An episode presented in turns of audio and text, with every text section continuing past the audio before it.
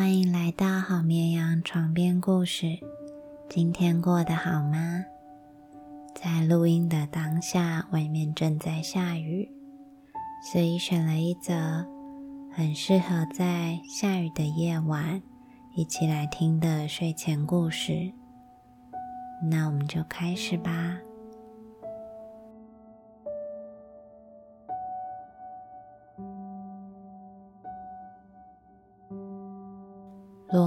正在下雨。男孩在日记里写着：“我们住在一座宫殿里，宫殿有金色的天花板，有盛开的紫藤花，可是听不到罗马的下雨声。最初，我们都是在南塔克特过夏天的，在罗马过冬天。”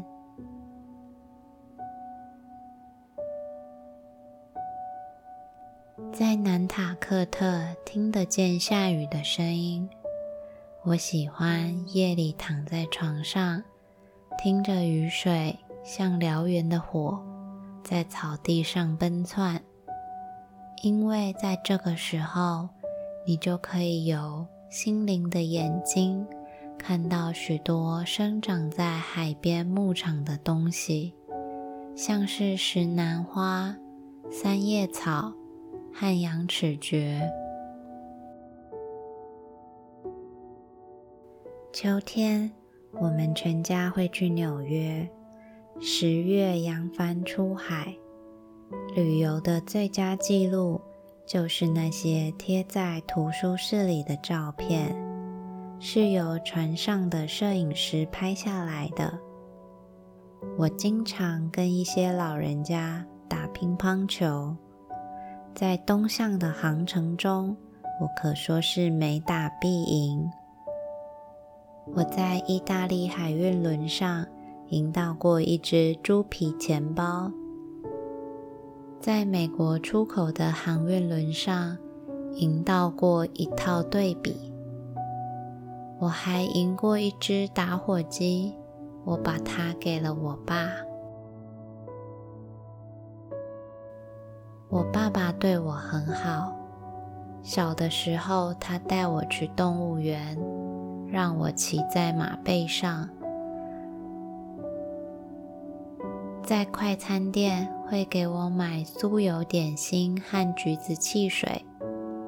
我喝橘子汽水的时候，他也总是喝了加了双份杜松子酒的苦艾酒。或是之后来罗马的美国人更多的时候，他就喝马丁尼。不过我在这里并不是要记录一个男孩看着他老爸偷喝酒的故事。我爸爸三年前去世了，他埋在罗马的新教徒墓地。当时来了好多人。葬礼结束后。我妈一手揽着我说：“我们不会把他一个人孤零零的留在这儿，对吧？我们将永远、永远都不会把他孤零零的留在这，对吧，亲爱的？”当时有些美国人住在罗马，是因为所得税的问题；有些美国人住在罗马。是因为离婚，或是写诗明志，或是其他各种他们认为在家乡肯定有麻烦的原因。也有些美国人住在罗马，是因为他们在这工作。而我和妈妈住在罗马，是因为我爸的骨头埋在罗马新教徒墓地里。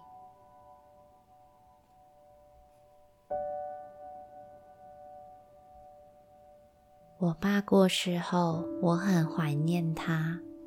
一下子，好像所有我相信的事情都不对了。尤其在过完一天，走下火车，踏入一个不是家乡的城市，这种失望感觉最为深刻。我们不再有南塔克特之行，从此就一直住在罗马的欧维塔皇宫。这是一栋很漂亮但又很阴森的建筑，它的楼梯非常有名，尽管这道楼梯只亮着十瓦的灯泡，一到晚上就黑影重重。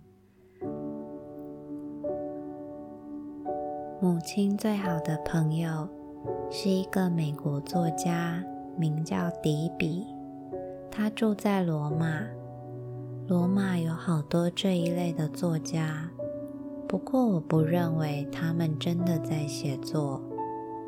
迪比老是非常累，他想去拿坡里看歌剧，结果太累不能成行。他想去乡下住一个月，完成他的小说，可是，在乡下只能吃烤羊肉。而烤羊肉这件事会让迪比很累。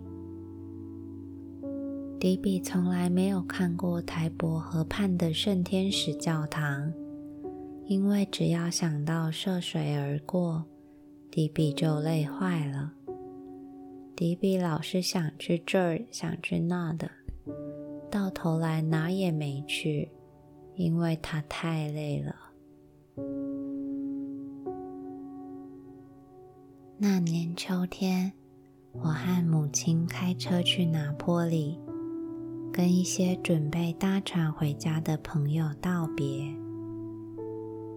道别后的午餐无事可做，我买了市区游览车票，去威苏威火山区。游览巴士上有几个德国人和瑞士人，还有两个美国女孩。其中一个染了一头好笑的红发，八成是在哪家饭店的洗脸盆里自己染的吧。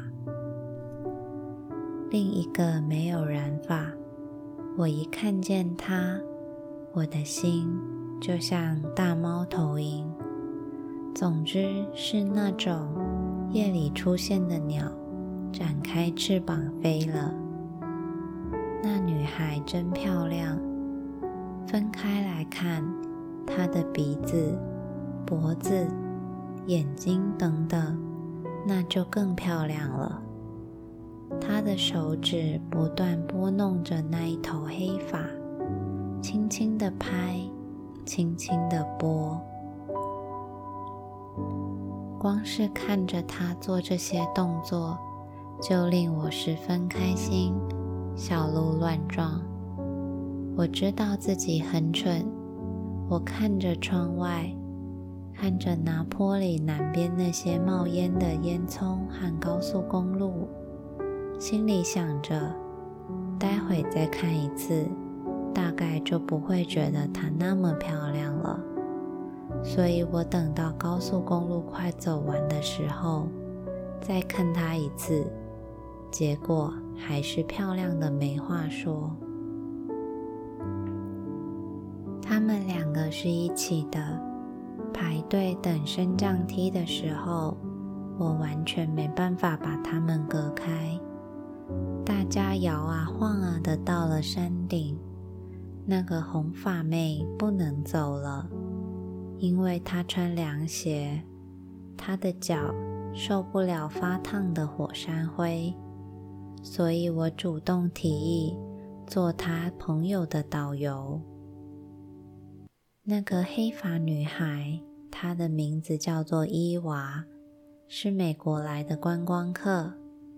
我问起她的朋友，伊娃说：“红发妹不是她的朋友，他们是上车才认识的，坐在一起只是因为两个人。”可以用英语交谈而已。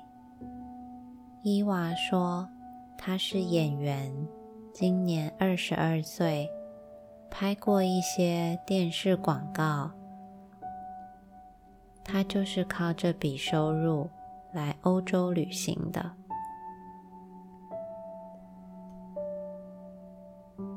回拿坡里的车上，我和伊娃同坐，我们一路聊天。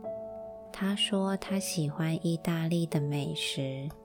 他说他父亲不允许他一个人游欧洲。我也竭尽所能的把能想到的事都告诉他，甚至连我父亲葬在新教徒墓地的事都说了。我想，我一定会在圣塔露西亚请他吃晚饭。可是，当巴士接近目的地的时候，游览车巴士撞上了一台小车。这种小擦撞在意大利是稀松平常。司机下车理论，旅客全部下车听他讲完，顺便伸展休息，再上车。但我上车的时候，伊娃已经不在车上了。天色已晚，又是在车站附近，人挤得不得了。我看过很多电影，男的在拥挤的火车站寻找心爱的女人，最后都有圆满的结局。所以我就在街上找了他一个小时，可再也没有见到伊娃。我回到我住宿的地方，没有人在家。我走进附带有装潢家具的房间，躺在床上，脸埋进胳膊里，又再一次的想着。我永远不会得到我需要的爱了。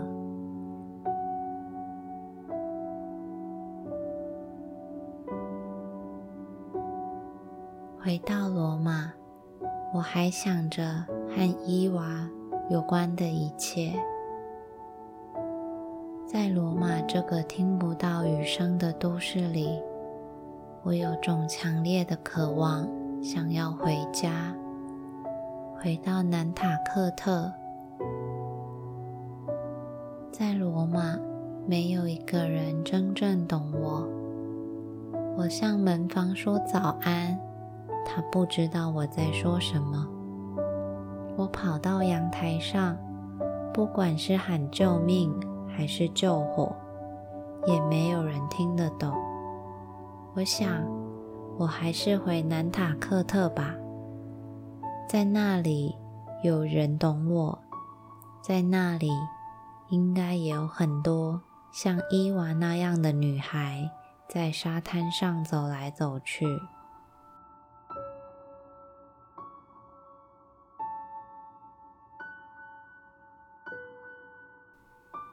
我开始四处找零工，我想要筹钱回家乡生活。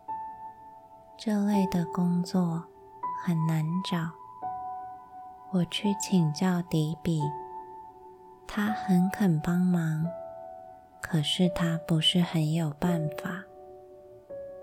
他问我愿不愿意去隆卡里旅行社工作，担任每周六日的导游。这主意太完美了。所以第二个星期天，龙卡里旅行社就以试用的名义先行雇佣我。美国来的游客都很喜欢我，我猜是因为我让他们想起了家乡。这个星期天，我正式上工，工钱很合理。时数也不影响我的课业。我甚至想着，说不定这份差事可以有机会认识某个有钱的美国商人，愿意带我回美国见习钢铁业。只是我从来没有碰见过。旅人很多倒是真的，许多是趁休假来的。我发现有许多生活优渥、家庭美满的美国人，他们无限饥渴的在世界各地游荡、观光赏景。有时周六和周日。我看着这些人挤上巴士，感觉上我们好像就是天生爱漂泊，像游牧民族一样。回程的路上，游客总是特别安静。我想是因为在游览车上。有一种陌生奇特的感觉吧。罗马的灯光，匆忙，食物料理的气味环绕着他们。在这个没有亲戚、没有朋友，除了不断拜访废墟遗址，就无事可干的城市里，最后一站。通常是在品奇阿纳城门。冬季这座山丘寒冷多风，我真怀疑这里会有什么生活的本质吗？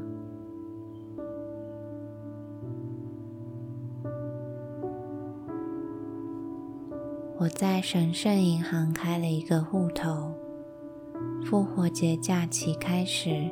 我担任罗马与佛罗伦斯线的全职导游。星期一早上，我接游客上车之后，就坐在司机旁边，向大家报告沿途城堡、道路、河流、村庄的名字。佩鲁加是上厕所的休息站。晚上七点左右到达佛罗伦斯。早上，我再去接另一队由威尼斯过来的旅游团，就这样重复着。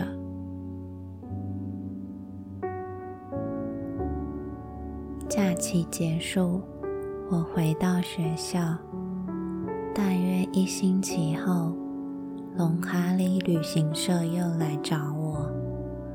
他们说有个导游生病了，问我可不可以代班。我做了一件很不应该的事，应该算是目前为止最糟糕的一个决定。我说我可以，我一心只想着南塔克特，只想回到那个。人人懂我的地方。第二天，我翘课回到家，谁也没有发现。我以为我会有罪恶感，可是一点也没有。我觉得的只有寂寞孤单。后来，隆卡里又来电话，我又翘了一天的课。旅行社的工作很稳定，我从此再也没有回到学校。我赚钱，可是始终觉得很寂寞。我失去了所有的朋友和我的身份。我觉得我的人生什么也不是，只是一个谎言。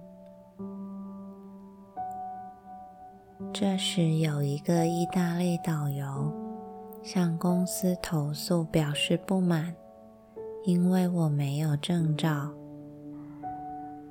他们对这一点非常严格，必须开除我。这下我无路可走了，我不能回到学校，我也不能成天待在居住的皇宫。每天早上，我起床，带着书本，到街上或是广场闲荡，吃着三明治。有时候下午会去看场电影。到了放学和结束练足球的时间，我才回家。通常迪比都陪着我母亲坐在客厅看电视。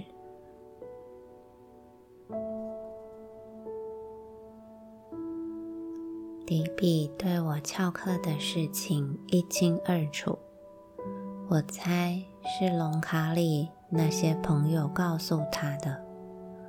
不过他答应不告诉我母亲。有一晚，迪比和我促膝长谈。他先说，对于我想回家乡的事情感到很奇怪。迪比不想回去，是因为家庭不和睦。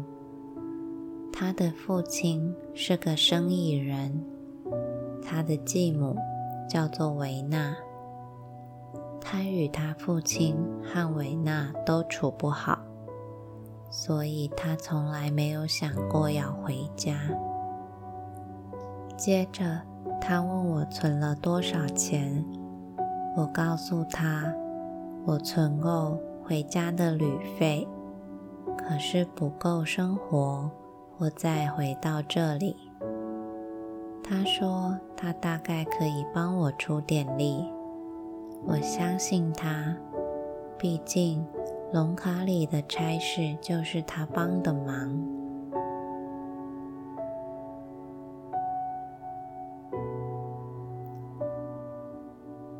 在那场谈话后一周，一个深夜，我在看书，有人敲我的门，是迪比，大衣当作披风似的披在肩膀上。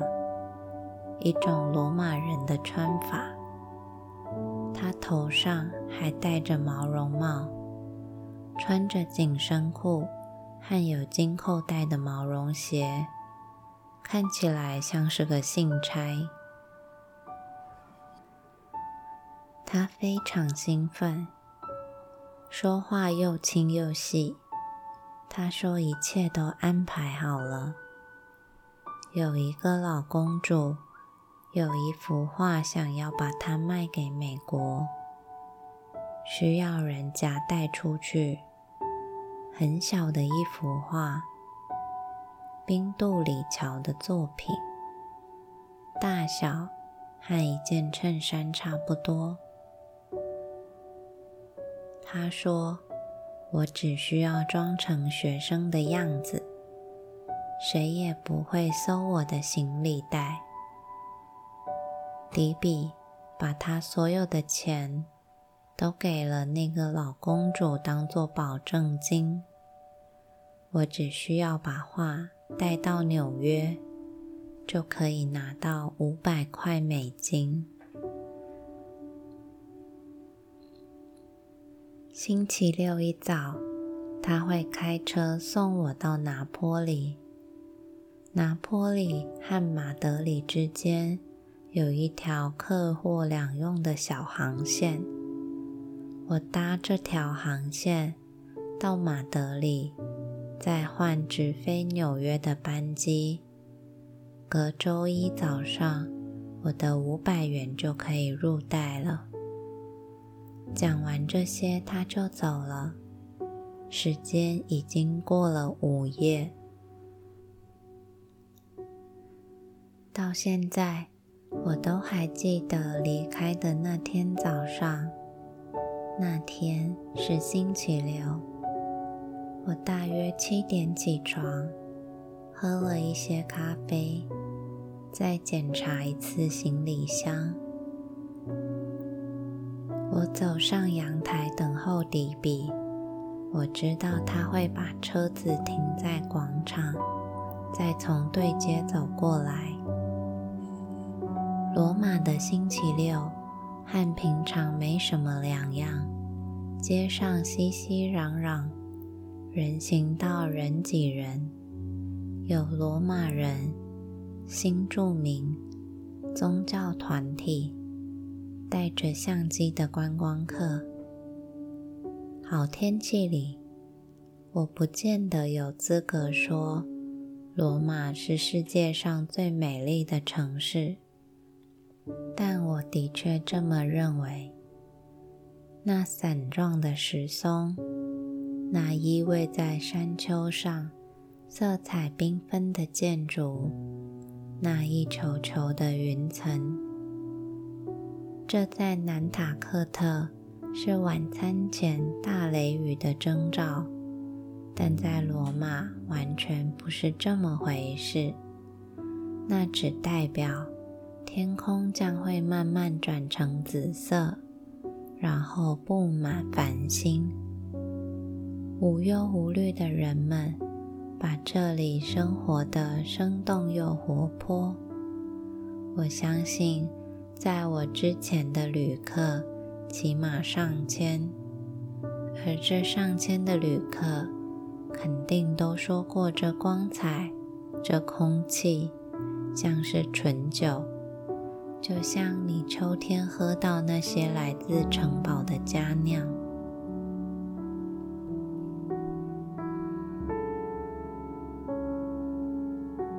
九点半，或许已经过了九点半，迪比他终于露脸。不用他开口，我已经知道他要说什么了。他说：“他太累了。”不能开车送我去拿坡里。他把那幅冰杜里桥的画用褐色牛皮纸包着，再绑上细绳。我打开手提箱，把画跟我的衬衫放在一起。我没向他说再见。我决定从今以后不再和他说话。然后启程前往车站。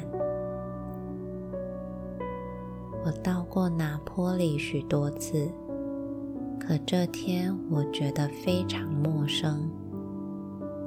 我一进火车站，就觉得老公主的门房在跟踪我。我来回看了两次，可是那个怪客始终把脸埋在报纸里。我不能确定，但我真的觉得很怪，或许只是我的想象吧。我上了火车，那月台上行色匆匆的乘客，这次我真的看到老公主的门房了。我绝不会看错，虽然我只见过她一次。可他的脸很有特征，我记得很清楚。我猜他在找我，但幸运的是，他似乎没有看见我。我突然怀疑起来：难道这就是真实的世界？难道迪比被老公主骗了吗？我不担忧门房。我也不担忧迪比，我担忧的是，人生原来就是这么回事的想法。到了拿坡里，我在梅尔杰利那下车，希望能避开门房。在这站下车的没几人，我认为那门房并不在其中。但我也不是很确定。巷子里有一间小旅馆，我进去登记了一个房间，把藏着那幅画的手提箱塞在床底下，锁上门，出去找航空公司的办事处买机票。这条路在拿坡里的另一边。很小很小的一间航空公司，很小的办事处。我猜想，那个卖我机票的男人，大概就是飞机驾驶吧。飞机会在当晚的十一点起飞。我走回旅馆，一踏进大厅，柜台的小姐说我朋友在等我。我一看，果然就是那个门房，还带着两名警察。他开始又吼又叫，一样是那些老套，说我偷了意大利人民无价之宝的一幅名画。两名警察的态度很好，虽然我向来不喜欢跟身上配枪的人说话，但我问可不可以打电话给领事馆时。他们说可以。领事馆说会派一位长官过来。不到一会儿，一个不断说着“对啊，对啊”的和气美国大个子来了。大家都同意，为了打开我的包裹，必须找法官。我拎着手提箱。一起坐进领事馆官员的座车，开到警察局，等法官穿戴好镶着金流苏的绶带，然后我打开箱子，包裹里除了一张厚纸板，什么也没有。门房看到这个。发出一声失望透顶的怒吼。我现在相信门房不是老公主的共犯，这整件事可能全是那老公主一手策划的。迪比给他的钱绝对是拿不回来了。我眼前仿佛可以看到老公主，就像红狐狸一样舔着她到手的排骨肉。我甚至开始为迪比感到难过。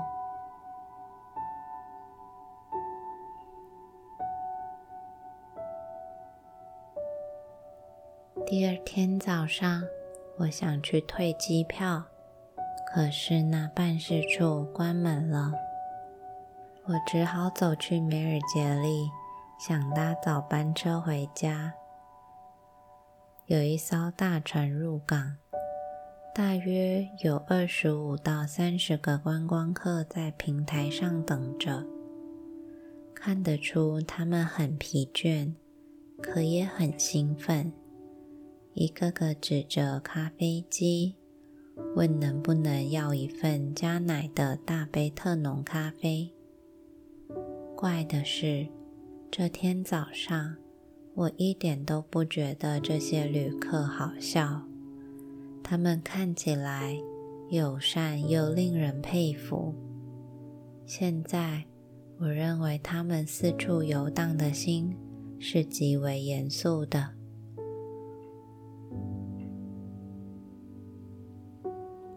突然，有一个罗马老太太对着那即将搭船离去的旅客以及海面大喊着：“你有福气啦！你有福气了呀！你会看见美国，你将会看见新世界。”我想，虽然他分不清那旅客是从美国来。还是即将去美国旅游，但我知道他的意思。老太太指的不是美国的大车、冷冻食品或热水。我想，他想的是一个没有贪婪的贵族，没有不诚实，没有贿赂，没有拖延。没有到处是带着配枪的警察，没有挨饿受冻的地方。如果他脑袋里想象的是这样的一个世界，至少这是一个高贵的念想。我想，这才是最重要的大事。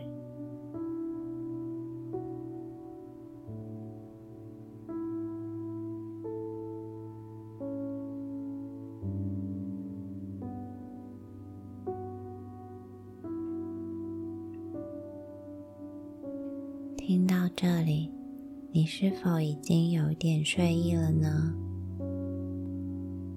那我们就说一声晚安，祝你这一夜好眠。